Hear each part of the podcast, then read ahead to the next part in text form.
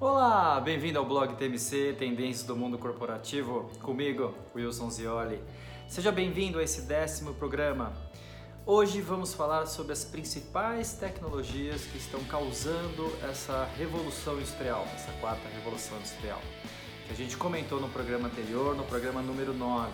Vamos falar um pouquinho delas, tentar entender mais ou menos como é que funcionam e o impacto que elas podem causar em toda a sociedade.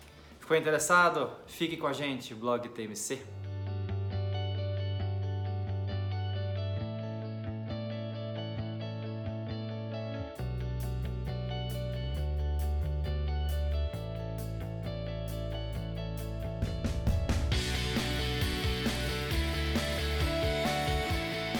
Bem-vindo ao décimo programa do blog TMC.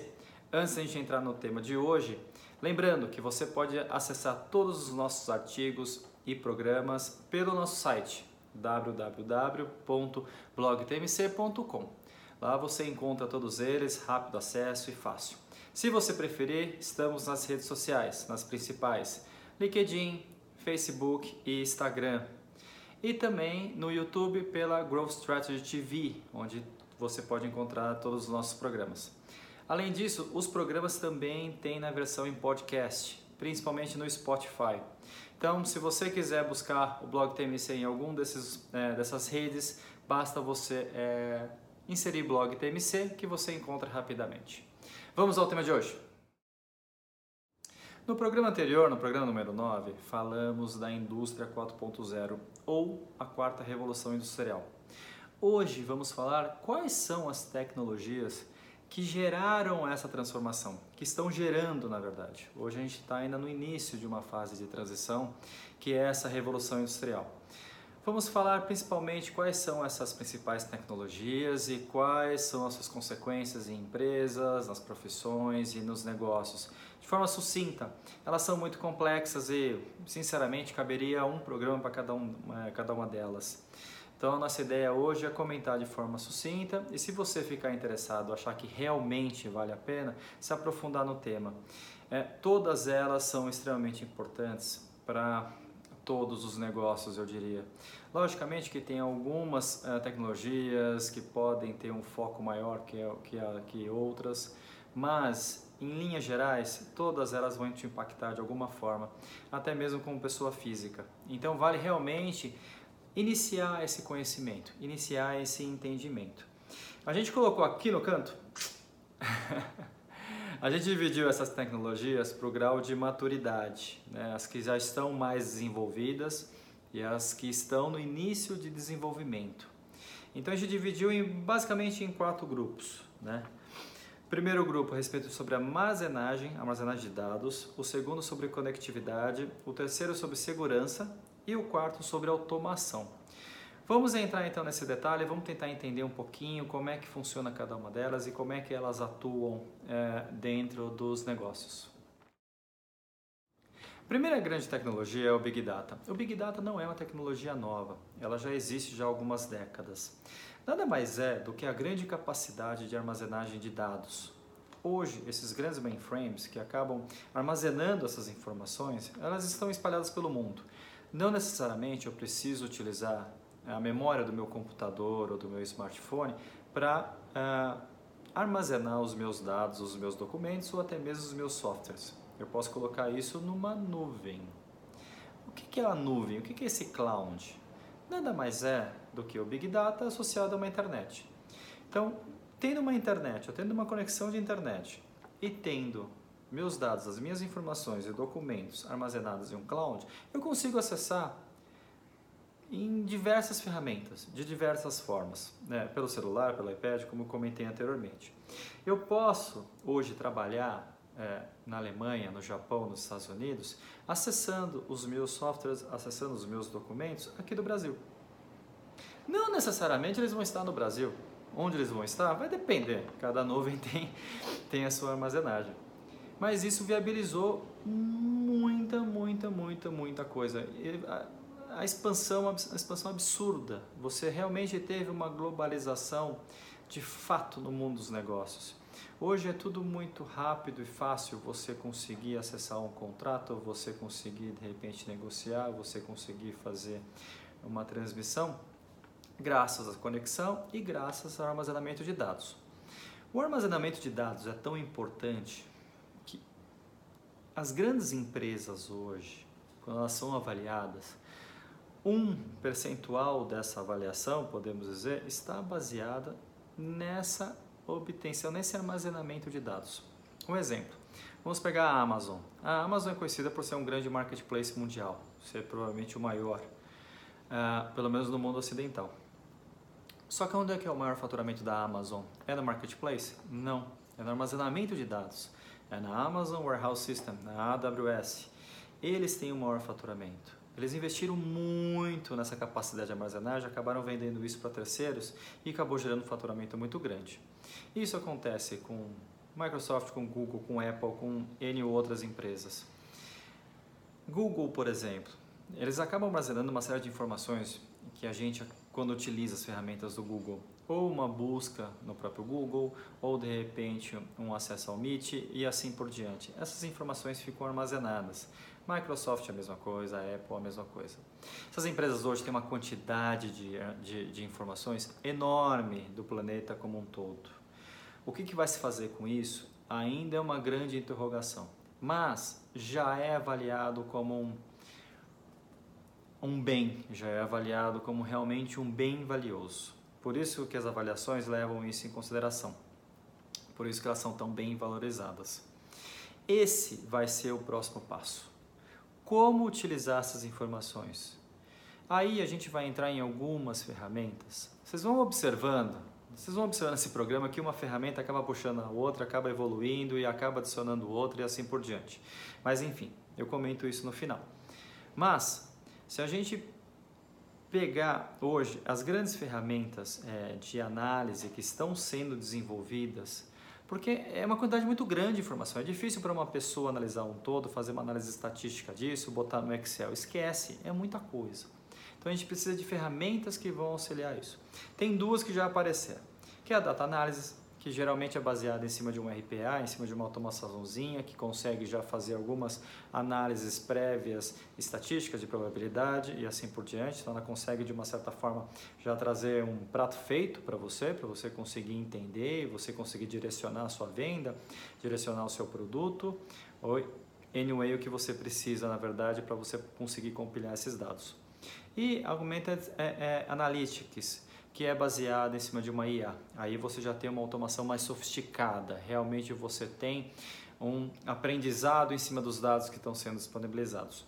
Então, o, grande, o próximo passo do Big Data e do Cloud é justamente nessas ferramentas de análise. É você conseguir utilizar todo esse armazenamento que está sendo feito nesses últimos anos, desde o advento da internet até daqui para frente, e conseguir aproveitar, conseguir trazer valor em cima desses dados é, que estão sendo é, utilizados.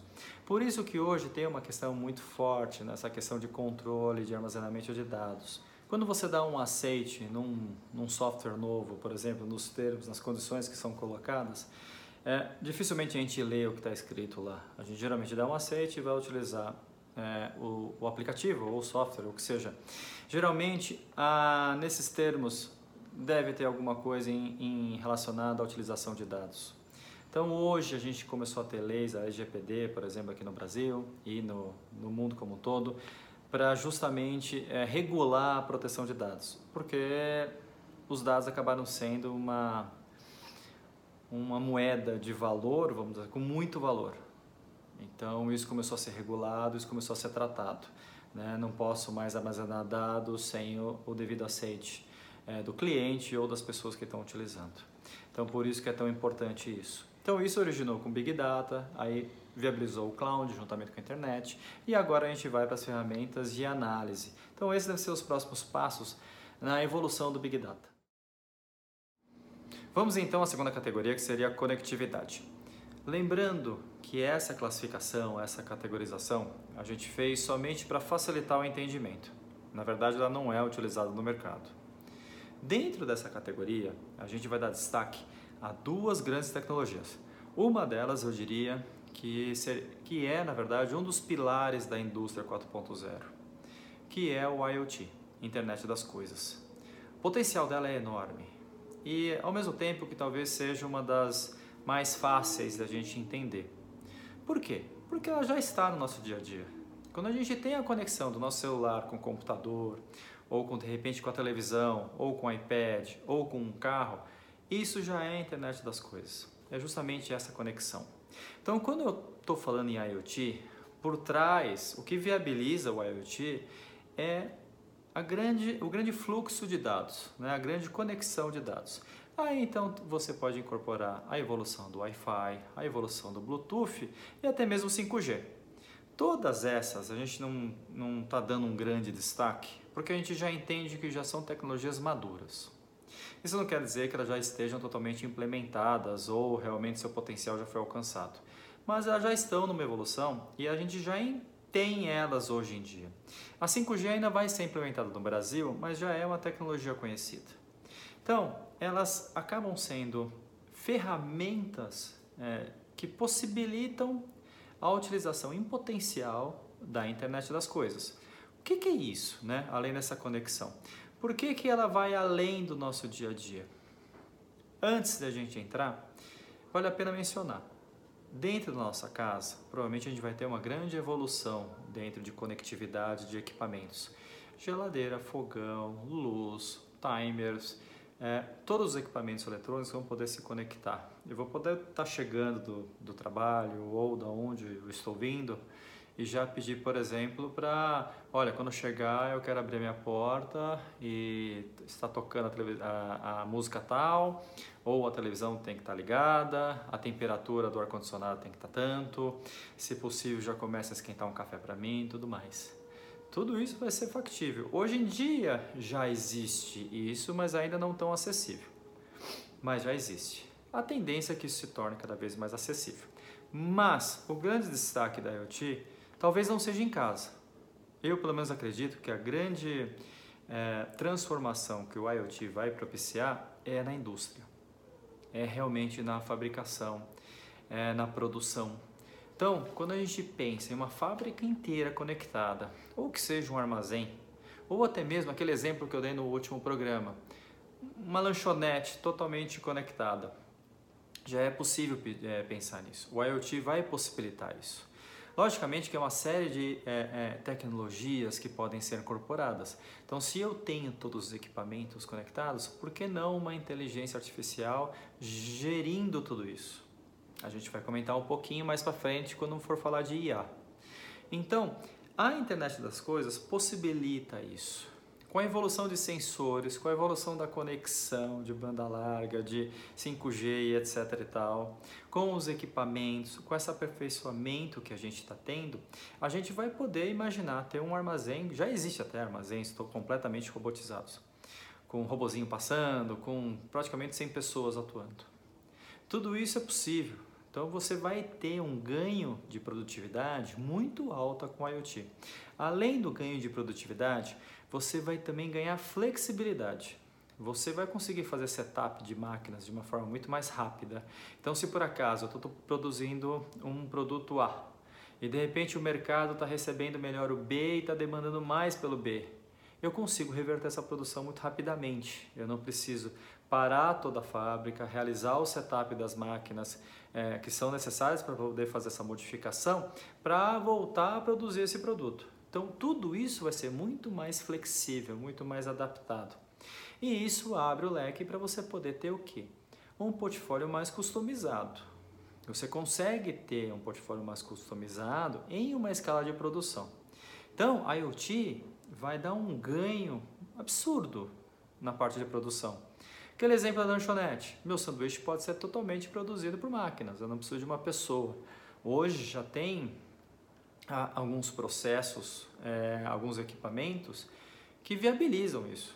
Que é você pensar numa conectividade, você pensar em alguns sensores e você pensar numa certa gestão de software que já consiga fazer todo esse, é, desde o pedido quando é recebido até a produção. Já existem equipamentos que fazem isso, até pequenos equipamentos, já, é, já tem. Então imagina a evolução disso. E isso impacta não somente em fábricas, é, em casa ou em pequenos negócios, mas em toda a cidade. Imagine uma cidade inteira conectada, semáforos conectados, carros autônomos conectados, tudo conectado. Você consegue ter de repente uma gestão melhor de trânsito, você consegue ter um fluxo melhor projetado, você consegue de repente encontrar alternativas que a gente não tem hoje em dia, por exemplo, de tráfego de trânsito, é, tráfego de trânsito é, e assim por diante. Então é uma infinidade de possibilidades. O IoT realmente vai ser bem disruptivo nos próximos anos e vai acabar incorporando toda essa, é, toda essa tecnologia e toda essa conectividade que está sendo implementada. O segundo é uma tecnologia mais nova, no entanto, quando a gente preparou esse programa, a gente revisitou um dos artigos. Na verdade, é uma série de artigos que a gente publicou lá em 2018, que eram sobre as novas tecnologias. A gente falou sobre as novas tecnologias, falou das tecnologias do amanhã, que seriam essas tecnologias que a gente está comentando hoje, e falamos das tecnologias do futuro, que é as tecnologias que ainda vão vingar, que ainda vão se amadurecer. A gente está fazendo uma coisa parecida. Quando a gente é, revisitou esses artigos, a gente percebeu que tem uma tecnologia que cresceu muito nesses últimos anos, eu diria do ano passado para esse ano, que é a metaverso. É, metaverso nada mais é do que a evolução da realidade virtual e da realidade aumentada. Então, ela começou a crescer, começou a evoluir essas tecnologias muito por causa é, dos games, muito por causa dos jogos, é, entretenimento. Então você consegue entrar no jogo propriamente dito. Isso realmente é um grande potencial de mercado, sem dúvida nenhuma. O mercado de games é absurdo que cresce. Então, ele, é, nesse ponto não há nem o que discutir o quanto que isso pode agregar. Contudo, ela tem um outro lado é, é, que pode facilitar uma série de questões de simulação. Então eu consigo simular, eu consigo simular uma planta de fábrica, eu consigo entender se aquela simulação, aquele projeto que eu fiz no CAD de repente é o mais factível. Porque tem certas coisas que a gente consegue projetar é, numa planta, só que quando a gente vai ver no dia a dia, há uns certos detalhes que a gente não consegue perceber, a não ser estando lá presente. Então, facilita esse tipo de coisa. Eu não preciso ficar remanejando equipamento, mexendo aqui ou ali, para conseguir entender se é ou não é o melhor ou se aquilo que foi projetado realmente vai dar a eficiência que eu estou é, esperando. Então, isso facilita, eu consigo enxergar, eu consigo ver como vai ficar. E isso vale para arquitetura, isso vale para venda de imóveis, isso vale para é, construção, é, construções, é, projetos em termos é, arquitetônicos, tudo isso também é outro fator que vai revolucionar. Decoração. Então, todo esse mercado vai ser mexido com é, o metaverso. Além disso, tem um potencial para serviço de manutenção de grandes equipamentos. Eu não preciso, de repente, trazer um técnico especialista do Japão para poder ver o que aconteceu com uma máquina, uma turbina a vapor, por exemplo. Não preciso mais eu consigo, juntamente com um técnico nacional, em realidade aumentada, tentar entender o que está acontecendo, fazer um diagnóstico desse equipamento. Então, tem uma série de possibilidades que o metaverso vai trazer. Há muito pouca coisa ainda sobre o metaverso, ele está realmente nascendo agora. Então, a gente acredita que tem um potencial grande ainda pela frente a ser explorado na indústria, na produção e no nosso dia a dia. Então, é, eu diria que esses seriam os dois grandes destaques dentro de conectividade, porque são tecnologias que dependem de um fluxo de informação muito grande. Lógico que é aí que você pode incorporar Big Data Cloud, pode incorporar IA, pode incorporar blockchain. A gente vai falar muito sobre isso e vai ver o quanto que tudo isso é interligado, o quanto que gera de potencial de negócio, gera poder, é, potencial de produtividade. Terceira categoria é, na parte de segurança cibernética, aí a gente traz o grande destaque, que é o blockchain. O blockchain é difícil, é um pouco difícil de entender no início, mas depois você começa a, a entender um pouco e ver que realmente é complicado. Vamos lá, eu trouxe até é, é, a definição que tem no Wikipedia. Blockchain é uma tecnologia de registro distribuído que visa a descentralização como medida de segurança. E vamos lá, o que é blockchain? Bom, vou tentar trazer um exemplo aqui. Uh, imagina uma coisa: eu tenho um documento né? um documento que tem todas as minhas senhas, tem todas as informações, ou seja, quem pegar esse documento vai poder ter acesso a toda a minha conta bancária e assim por diante. Coloquei esse documento salvo no HD do meu notebook lá tranquilo. Infelizmente caí num, né, num malware ou num, num peguei um vírus. Peguei um vírus e o vírus foi lá e pegou esse documento e acessou e limpou minha conta bancária.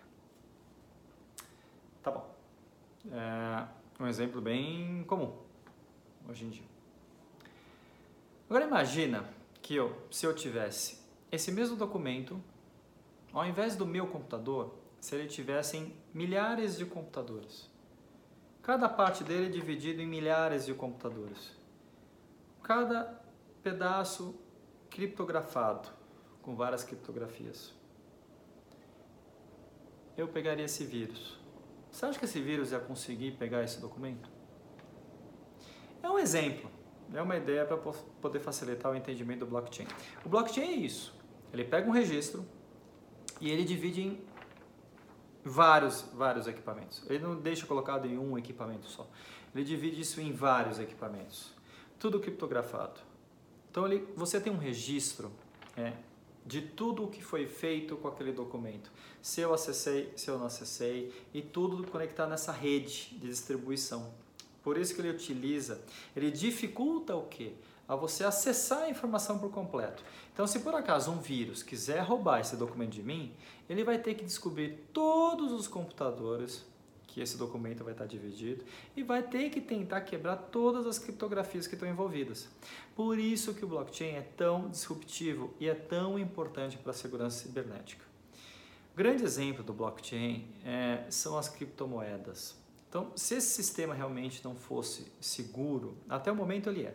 Se ele não fosse seguro, eu não criaria, eu não conseguiria criar uma moeda, um Bitcoin ou um é, Ethereum que seja é, ele consegue manter o registro de todas as moedas que foram criadas de uma forma que você não consegue modificar. O que eu estou querendo dizer? Ah, eu comprei 10 bitcoins. Eu não vou no meu computador, faço um programa, eu sou um hacker, tal, não sei o que, pum, eu transformei esses 10 é, bitcoins em 100 bitcoins. Não, não consigo fazer isso. Por quê? Porque cada, cada moeda dessa, cada bit desse, ele tem um registro. Esse registro, ele fica, ele possui toda a rastreabilidade dessa moeda. Então, se essa moeda eu comprei de uma pessoa A, que comprou de uma pessoa B, de uma pessoa C, tem tudo registrado.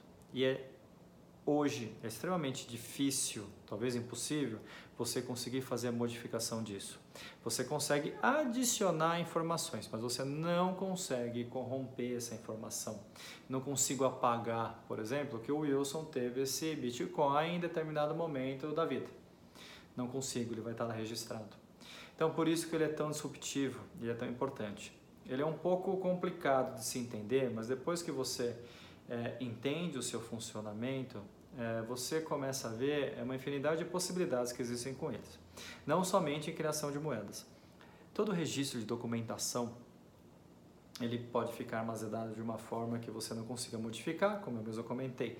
Então, isso serve para registro, qualquer tipo de registro, contratos, é, cadastro de produtos, de materiais, é, dados de saúde, é, dados da sua, é, toda a sua, sei lá, carreira, da sua, de uma forma que ele não pode ser corrompido, de uma forma que ele não pode ser alterado, a não ser que você consiga fazer essa alteração, mas na verdade você está adicionando informação.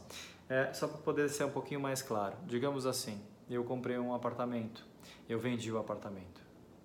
Outras pessoas compraram esse apartamento. A informação que esse apartamento foi, é, foi meu, ele vai ficar lá registrado, como se fosse um, um contrato de compra do apartamento tem lá todo mundo que já foi é, o proprietário daquele imóvel. É a mesma coisa. Então você imagina como se aquele registro tivesse um contrato, tivesse todas as informações, CPF, RG, endereço, o endereço quando, no, no ano tal, o endereço no mês tal e assim por diante. Então ele consegue ter é, toda essa informação, todo esse registro. Então o Bitcoin, é, desculpa, o blockchain, ele vai acabar atuando muito fortemente nessa parte de segurança cibernética. Pode ser que ele seja quebrado no futuro? Pode ser. As tecnologias vão evoluindo tanto para o bem quanto para o mal. Mas, até o momento, uh, ele tem sido uma tecnologia extremamente uh, útil e forte contra hackers e contra algum problema de uh, realmente de alteração de registro. No entanto, é por isso que a gente tem, por exemplo, o Bitcoin variando tanto e, e, e valorizando tanto nos últimos anos. É, esse potencial às vezes é tão grande que é, ele acaba assustando um pouco. Imagine uma, uma situação, é uma moeda que se autorregula, ou seja, você não precisa de um governo para regular essa moeda, ela se auto, o mercado regula essa moeda. Por isso até mesmo que ela é utilizada, às vezes até como para falcatruas, porque você não consegue rastrear, a não ser quem é o dono dela. Então você acaba o que você não passa pelo governo, o governo às vezes não consegue é, mensurar isso, não consegue cobrar impostos e assim por diante. Olhando para um futuro, a gente poderia ter um país sem moeda? Poderia, poderia. É, se não me engano foi a Nicarágua ah, recentemente que tentou instituir o Bitcoin como moeda nacional. Parece que não deu muito certo, mas poderia. Então olha como ela pode ser tão disruptiva, como ela pode ser tão por isso que ela chama tanta atenção dos governos.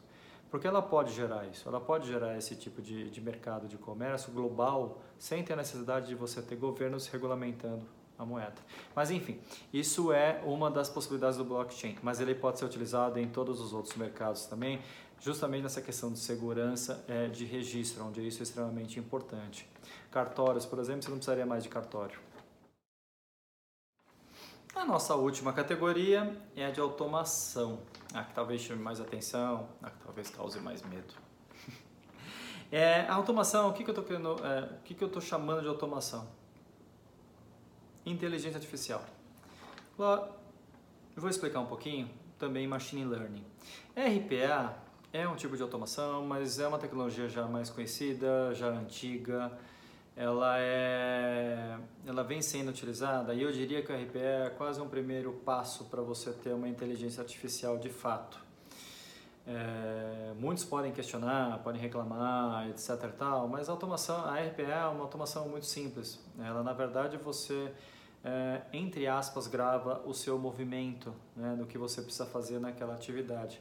Então, se você tem uma atividade, você tem que pegar um e-mail, jogar no Excel, do Excel, salvar não sei aonde, ele faz isso de forma... Mas ele não pensa. Então, por isso que ele não é uma inteligência. Ele é só realmente uma automação. Ele, auto... ele faz uma automatização em algum tipo de processo quando você utiliza computador. Então, RPA, estou deixando um pouquinho já de lado, já estou deixando um pouquinho lá para trás, para o passado e estou olhando um pouco mais para frente. Bom, vamos lá. Tem muita confusão no mercado. IA, de fato, a gente está muito no início ainda. A maior parte das vezes que a gente escuta que tem uma IA por trás, etc e não é uma IA de verdade. A IA de verdade, ela precisa ter um aprendizado, ela tem que aprender, ela tem que realmente ter uma certa, entre aspas, inteligência por trás. Ela não pode ser uma roteirização simples, como acontece numa automatização é, básica. É, uma série de condições, um roteirozinho, e eu acabo é, dando, é, fazendo ação ou dando a resposta que você precisa. Um exemplo é o chatbot. Você consegue entender ali, a partir do momento que ele fala um oi para você, se você falar oi, ele já sabe que ele precisa fazer assim, ah, você quer fazer isso ou aquilo. Ele já tem um roteirozinho, você coloca. Não é uma inteligência de fato. Na verdade, tem todo um script é, de passo a passo do que ele precisa fazer para poder realmente atender o cliente, por exemplo. Então, tem muita confusão ainda. As IAs, elas estão iniciando ainda, estão caminhando, como eu comentei. Existem? Existem. Mas aquela IA, de repente, que pode causar medo, né? Uma Skynet, uma Matrix, anyway, escolhe o filme que você preferir. É, ela está muito longe de existir ainda, muito, muito longe ainda. Não sei se é bom ou se é ruim, o futuro vai dizer. Mas ela está muito longe para acontecer. No entanto, a gente divide as IAs em três categorias. Aqui a gente chama de narrow, que é aquela IA, ela faz uma função só. O que eu estou querendo dizer em função não quer dizer que é apenas uma atividade. Essa função pode ser, por exemplo, do carro autônomo. O carro autônomo, né, ele, ele tem uma função, que é te levar de um ponto A para um ponto B de forma segura, respeitando as regras e tudo mais. Isso é uma função, então isso é uma IA, é uma narrow, então ele faz só essa função. Ah, mas eu quero que esse carro de repente, sei lá, sirva algum exemplo bobo, vai, é, jogue bola. Ele não vai jogar bola, vai ter que programar ele para poder fazer isso. Então é um, a gente está caminhando para essas inteligências artificiais. A segunda é a que a gente chama de geral, é quando tem mais de uma função já. Então ela consegue fazer mais de uma função, como por exemplo, uma, conseguiria gerir uma fábrica, uma produção. Então aí você tem uma série de equipamentos, você tem uma série de variáveis que você vai conseguir fazer isso e além de tudo isso você consegue de repente é, racionar é, recursos hídricos, etc e tal, ou seja, você tem muitas coisas acontecendo ao mesmo tempo ali. Então você tem muitas atividades, não somente uma atividade relacionada. Essa seria a geral. E a terceira seria a superinteligência, que aí sim seria uma IA autônoma, ou seja, ela aprende é, e ela toma as decisões. Então essa que é aquela que, opa, medo, essa é um pouquinho mais para frente. Dentro é, do que a gente entende aí mais ou menos de potencial, alcançar o potencial dessas IAs, a gente pode dizer que a IA Narrow, por exemplo, ela pode chegar num potencial daqui a uns 5, 10 anos. Eu estou falando em potencial, ou seja, a gente conseguir realmente aproveitar o que ela tem de potencial. 5, 10 anos. A geral, ela pode acontecer daqui a uns 10 anos, ou seja, 10 anos até uns 20, 30 anos, que a gente pode realmente ter uma, uma, uma utilização melhor dela. E a, a superinteligência, daqui a uns 20, 30 anos. Então ainda tem um bom tempo pela frente. Mas isso não quer dizer, como eu comentei no outro programa, essas tecnologias já estão sendo desenvolvidas. Então, por exemplo, se a gente pegar uma IA, IA mais famosa que a gente tem no mundo, que é o Watson da IBM. Essa IA, para quem não se lembra, ela iniciou lá no desenvolvimento do Deep, é, Deep Blue, que foi aquele computador que ganhou do Kasparov é, no jogo de xadrez. Essa IA ela foi pré-programada para ganhar do Kasparov. Então ela gerou o Watson. O Watson hoje, para vocês terem uma ideia, já está sendo utilizado em escritórios de advocacia nos Estados Unidos, é, redigindo contratos, lendo contratos, com uma eficiência superior à humana. Também o Watson já está sendo utilizado para diagnóstico de câncer, também com uma eficiência superior à da humana. Então, já vem sendo, não é uma implementação fácil, não é uma coisa simples, coloquei lá e pomba já achei resultado, não. Ela precisa de uma pré-programação para conseguir realmente ir aprendendo e gerando os resultados é, esperados. Então o Watson já atua desse jeito. Tem uma outra IA bem famosa, que é a da Alphabet, né, do Google, que eles colocaram com o maior campeão de Go. Isso já faz alguns anos. É bem conhecido. Esse Go é um, é um jogo mais é, complexo, com mais probabilidades do que o xadrez. E esse computador, essa IA, ela não foi pré-programada. Então ela aprendeu a jogar. Em três dias, ela já estava fazendo jogadas, ela ganhou desse campeão, eu não lembro o nome agora ela ganhou é, desse campeão com jogadas que nunca tinham sido vistas é, anteriormente. Então, isso ainda está em desenvolvimento, está em entendimento. Então, é, o potencial da IA é gigantesco. Você pode utilizar a inteligência artificial em tudo, em tudo, tudo que você pensar pode. É, muitas pessoas perguntam, ah, mas quais são as profissões ou quais são os cargos que estão mais suscetíveis à utilização de uma IA, a serem substituídos, a substituir uma pessoa por uma IA. A, definição que eu ouvi, talvez a mais é, razoável, porque é difícil dizer isso, é se você consegue dizer o que você faz, provavelmente uma IA pode fazer por você. Ou seja, parece um pouco é, genérico.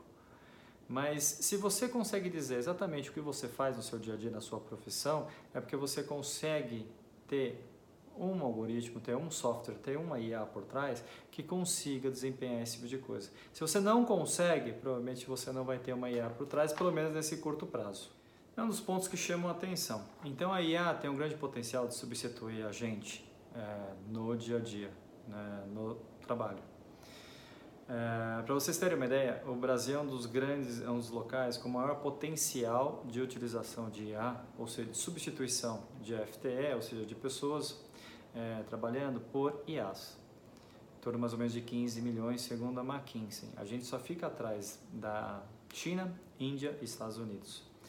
Quanto maior é, atividade manual você tiver, quanto maior burocracia você tiver, maior o potencial de utilização dessas automatizações todas.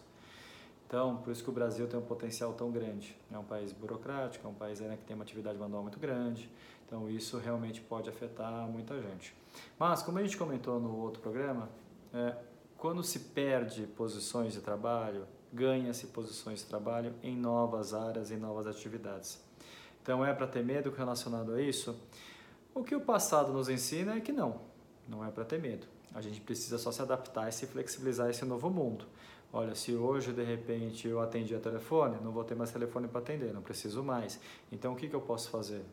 Para que, que tipo de atividade eu posso fazer? Ah, posso programar, posso atuar com TI, eu posso atuar com alguma atividade que está relacionada à tecnologia? Pô, é uma boa.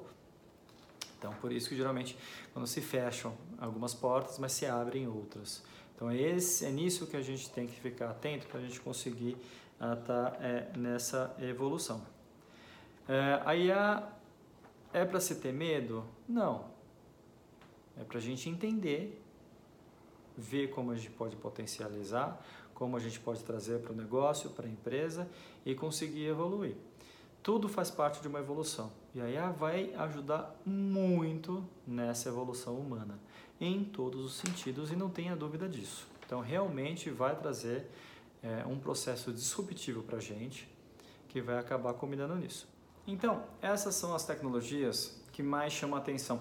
Eu diria até que para essa revolução, essa quarta revolução industrial, ela está muito calcada em IA, inteligência artificial, IoT e blockchain.